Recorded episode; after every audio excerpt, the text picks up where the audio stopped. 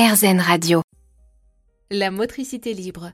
Pour en parler et nous conseiller, avec nous la pétillante Marion Leger, maman de trois enfants, psychomotricienne diplômée d'État, que vous connaissez d'ailleurs peut-être déjà puisqu'elle est très active sur Instagram, Facebook ou encore sur YouTube. Bonjour Marion. Bonjour Eva. La motricité libre ne doit pas contraindre l'enfant, mais quand je veux donner à manger à mon bébé, et que je le mets dans sa chaise haute et que je l'attache car il ne tient pas droit tout seul, c'est quand même bien pratique. Alors pourquoi pratiquer la motricité libre? C'est vrai. Pour l'enfant, en fait, il va avoir plusieurs bénéfices.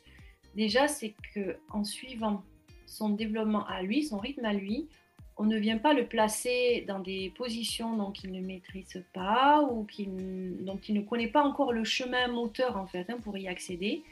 Déjà, du coup, ça va éviter de le mettre dans des situations qui peuvent être un peu insécurisantes, euh, euh, instables pour lui, euh, trop nouvelles, trop d'un coup, parce qu'en fait, si l'enfant accède euh, à une étape puis à une autre dans un certain ordre, c'est bien aussi qu'il y a une raison et l'enfant, il le fait pour des raisons euh, neurologiques, de maturité neurologique, c'est-à-dire la maturation des câblages au niveau du système nerveux, au niveau des muscles, au niveau entre le cerveau et les muscles, les coordinations, les gestes, etc. Euh, il y a aussi une histoire de sensorialité, c'est-à-dire l'enfant, il va aussi ressentir des choses en termes d'équilibre, euh, en termes de poids, en termes d'espace, etc. Et ça, si on va trop vite par rapport à lui, là où il en est dans l'intégration, la digestion un peu de toutes ces informations, eh bien en fait, ça va, euh, ça peut en tout cas le, le, brusquer et lui faire sentir en fait que ça va un peu trop vite pour lui et en général, ça peut avoir l'effet inverse, c'est-à-dire l'enfant, il peut euh, soit avoir peur et du coup ben, euh, freiner un peu, éviter ces sensations-là, ou alors au contraire se dire ouais, c'est super chouette, j'ai trop envie aussi d'être assis ou d'être dans, cette position-là, etc. Sauf que si il n'a pas lui-même trouvé le chemin moteur pour y accéder, mais ben, qu'est-ce qui va se passer à chaque fois? Il va demander l'aide de l'adulte, il va solliciter l'adulte, il va l'interpeller pour que l'adulte le remette assis, ou le mette debout, ou le fasse marcher, etc. Et résultat, en fait, on va limiter le potentiel d'autonomie de l'enfant. C'est-à-dire qu'en fait, à chaque fois, il va dépendre de l'adulte pour réaliser telle ou telle chose. C'est dommage parce que du coup, ça, on va dire que c'est, euh, on manque à ce moment-là de créer des opportunités aussi pour construire la confiance à l'intérieur de l'enfant. C'est-à-dire, je me sens compétent, je suis capable de, je sais pas à chaque fois.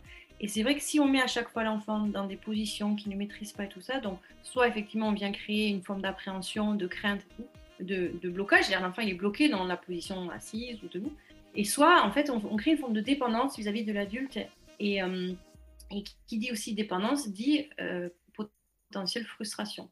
Et donc, c'est des enfants qu'on peut voir aussi beaucoup plus facilement être très, très, très frustrés et du coup de beaucoup appeler les adultes et tout. Et que s'ils n'arrivent pas à se mettre dans cette position-là où ils n'arrivent pas à accéder à ça, c'est des enfants qui vont plus rapidement, plus facilement se mettre à pleurer, à moins bien euh, tolérer la frustration, euh, les essais, les erreurs, etc. Donc si je suis votre pensée, dites-moi si je me trompe, les trotteurs, par exemple, les Yupala, comme on les appelle, sont vraiment à déconseiller. Ah oui, complètement. D'ailleurs, ils sont interdits au Canada depuis le début des années 2000, 2004, 2005, je crois. Clairement, ces outils-là euh, ne sont pas à conseiller parce qu'en fait, en tant que psychomotricienne, je, raisonne beaucoup en termes de, de besoins pour l'enfant les Yupala et tout ça, ils ont été créés non pas pour répondre aux besoins de l'enfant, mais aux besoins du parent. si il nous avait fallu des Yupala pour se mettre debout quand on est passé euh, à la bipédie à l'époque préhistorique, ça se saurait. C'est vrai. Merci beaucoup Marion Loger.